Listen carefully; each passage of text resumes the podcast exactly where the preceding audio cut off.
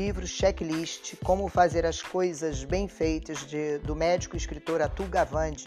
Estamos no episódio 6. Como trazer a adequação destes checklists para a rotina clínica diária na odontologia. Nosso desafio. Mas mergulhando na leitura gostosa e motivadora do livro de Atul Gawande. A verificação dos quatro sinais vitais só se tornou rotineira nos hospitais ocidentais na década de 1960, quando os enfermeiros adotaram a ideia. Para tanto, desenvolveram tabelas e formulários que incluíam os quatro indicadores, basicamente impondo checklists a si mesmos, de forma a garantir esse exame. Em meio a todas as atribuições dos enfermeiros nos atendimentos aos pacientes, administrar medicamentos, fazer curativos, resolver problemas, essas novas ferramentas que salientavam os sinais vitais eram um meio certo de garantir que a cada seis horas ou com maior frequência, se necessário, ninguém se esqueceria de verificar os batimentos cardíacos a pressão arterial, a temperatura e a frequência cardíaca respiratória. Avaliando estas condições com exatidão. Desde então, na maioria dos hospitais, os enfermeiros adicionaram um quinto sinal vital, a dor. Olha que interessante. Conforme a avaliação dos pacientes numa escala de 1 a 10. E não ficaram só nisso, desenvolvendo estas inovações construindo tabelas com o horário dos medicamentos e um breve resumo do tratamento para cada paciente. Engraçado, ninguém chama esses métodos de checklist, mas no fundo é o que são. Tudo isso foi muito bem recebido pelos enfermeiros responsáveis pelas rotinas, mas nem tanto pelos médicos. Tabelas e checklists foram considerados coisas de enfermeiros. Vejam vocês, algo enfadonho que não compete aos médicos. Afinal, os doutores com tantos anos de treinamento e tantas especializações jamais precisariam perder tempo com essas bobagens. E você, cirurgião dentista? Em 2001, no entanto, um especialista em tratamento intensivo do hospital John Hopkins, chamado Peter Pronovost, decidiu oferecer aos médicos um checklist. A intenção dele não era abranger tudo que as equipes de UTI precisam fazer ao longo do dia. O objetivo era se concentrar em apenas uma das centenas de possíveis tarefas desses profissionais, exatamente aquela em que falhas e omissões podem matar muitos pacientes infecções do catéter venoso central. Numa folha de papel, ele escreveu os passos necessários para evitar infecções ao instalar o catéter venoso central. Todo médico deve lavar as mãos com sabonete, número 1. Um. Número 2. Limpar a pele do paciente com antisséptico. Item 3. Colocar panos cirúrgicos esterilizados sobre o corpo do paciente. Item 4. Usar máscara, touca, avental e luvas. Item 5. Recobrir com bandagem esterilizada a área de inserção após a instalação do catéter venoso central. Como essas providências são conhecidas e ensinadas há anos, parecia para a maioria perda de tempo fazer um checklist para algo tão óbvio. No entanto, Pronovost pediu aos enfermeiros de sua UTI que observassem durante um mês os médicos instalando catéteres nos pacientes e que anotassem a frequência com que executavam cada um desses passos. Em mais de um terço dos pacientes, eles omitiram ao menos uma das tarefas. No mês seguinte, ele e a equipe convenceram a administração do Hospital John Hopkins a autorizar os enfermeiros a interromper o procedimento que se constatassem que os médicos haviam pulado um dos itens do checklist e perguntar todos os dias aos médicos se algum catéter deveria ser removido para que não fosse mantido quando já não era mais necessário. Acreditem, isso era revolucionário. Os enfermeiros sempre deram um jeitinho de induzir os médicos a agir da forma correta, seja com lembretes sutis, o senhor se esqueceu de pôr a máscara, doutor, ou até com atitudes mais incisivas. Uma enfermeira já me deu uma grande bronca por achar que não havia envolvido um paciente com os panos cirúrgicos suficientes. Porém, muitos enfermeiros, a maioria fica em dúvida sobre como agir ao constatarem uma falha ou se determinada omissão ou determinado erro justifica um confronto.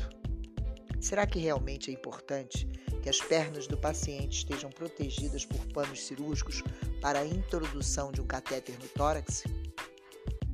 A nova regra era clara: se os médicos não conseguissem todos, não seguissem todos os passos, os enfermeiros deveriam intervir, com o aval da administração. Ponto final.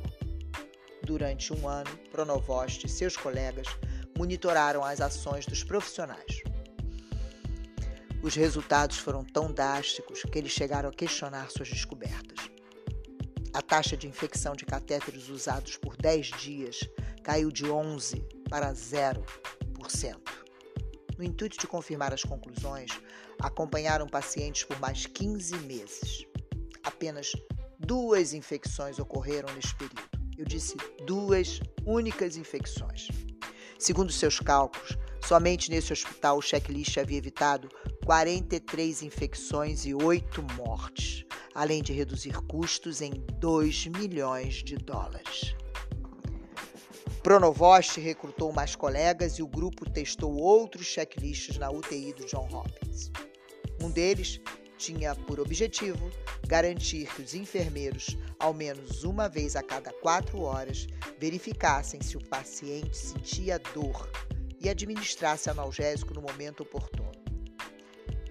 Isso reduziu de 41% para 3% a probabilidade de um paciente sentir dor e não receber o tratamento adequado.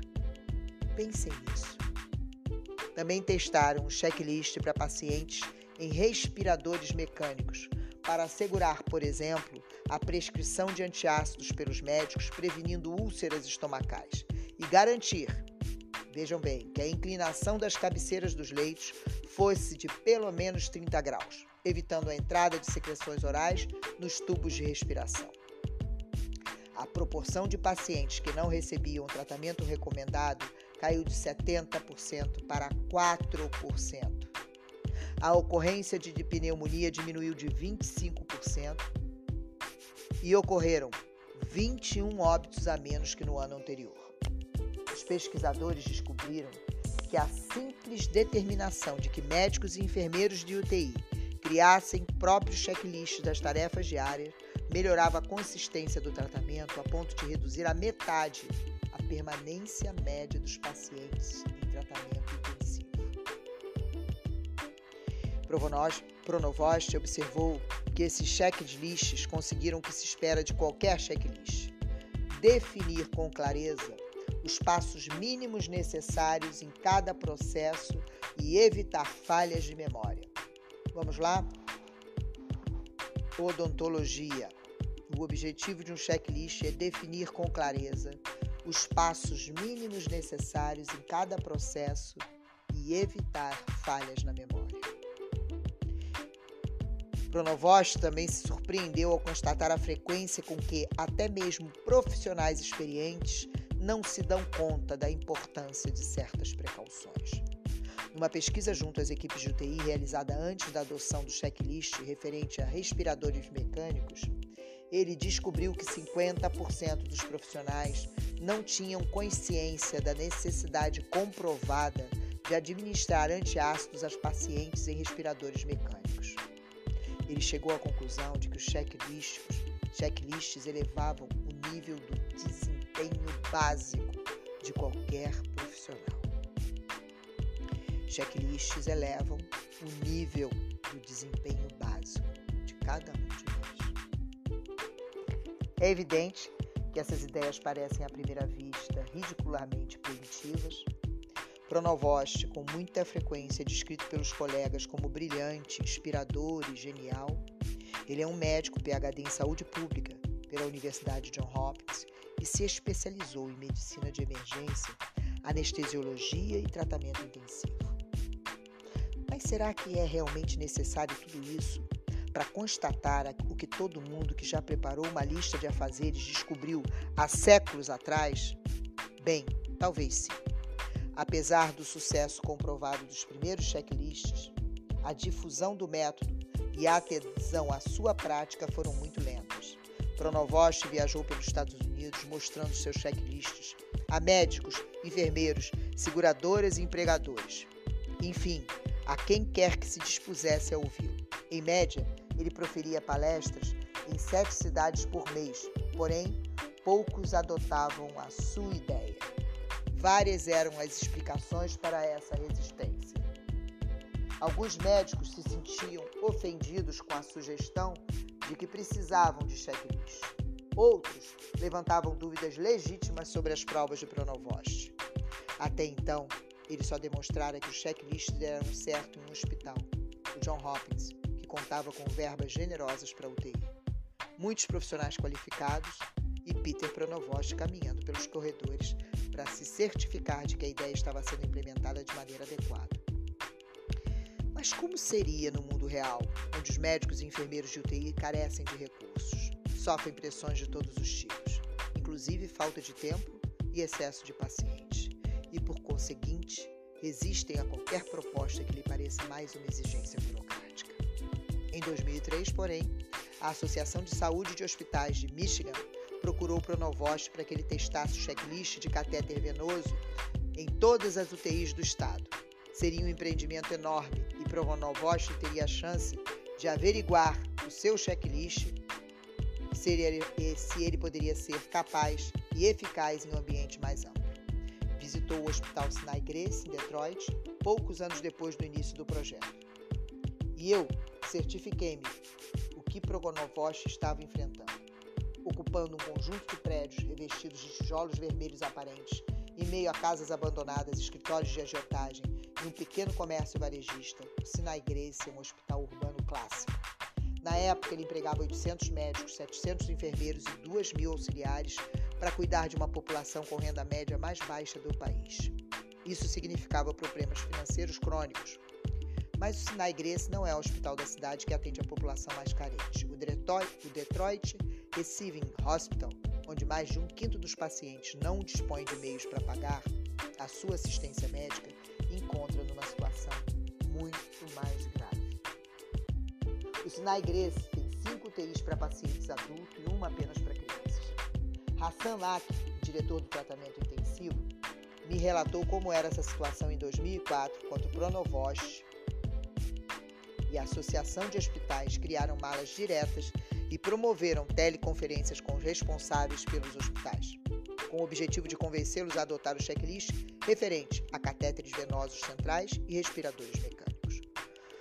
O moral estava baixo, disse ele. Tinham perdido boa parte do staff e os enfermeiros remanescentes não tinham certeza de que continuariam por lá.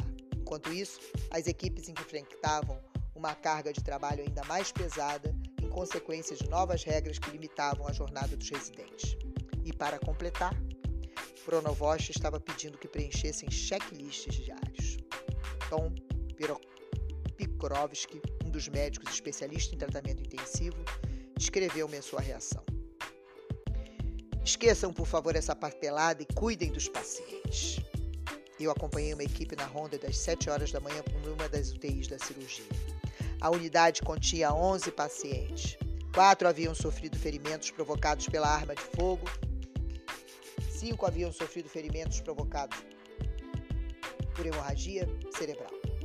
Também havia um paciente com câncer que se recuperava de uma cirurgia de remoção de parte do pulmão e outro paciente que tinha sido operado de um aneurisma cerebral. Os médicos e os enfermeiros que participavam das rondas tentavam passar metodicamente de um quarto para o seguinte, mas eram interrompidos a todo momento. Um paciente que já consideravam estabilizado voltava a apresentar hemorragia. Outro que fora retirado do respirador estava com dificuldade para respirar. Voltando à máquina. Era difícil imaginar que pudessem escapar da onda diária de desastres para se preocuparem com as minúcias de um checklist. Como e meio a tantas dificuldades olhar para o simples? E você, na sua rotina clínica, privada, no hospital, numa clínica maior ou num consultório onde só você atende? Vale olhar para as coisas simples para poder ficar com uma rotina mais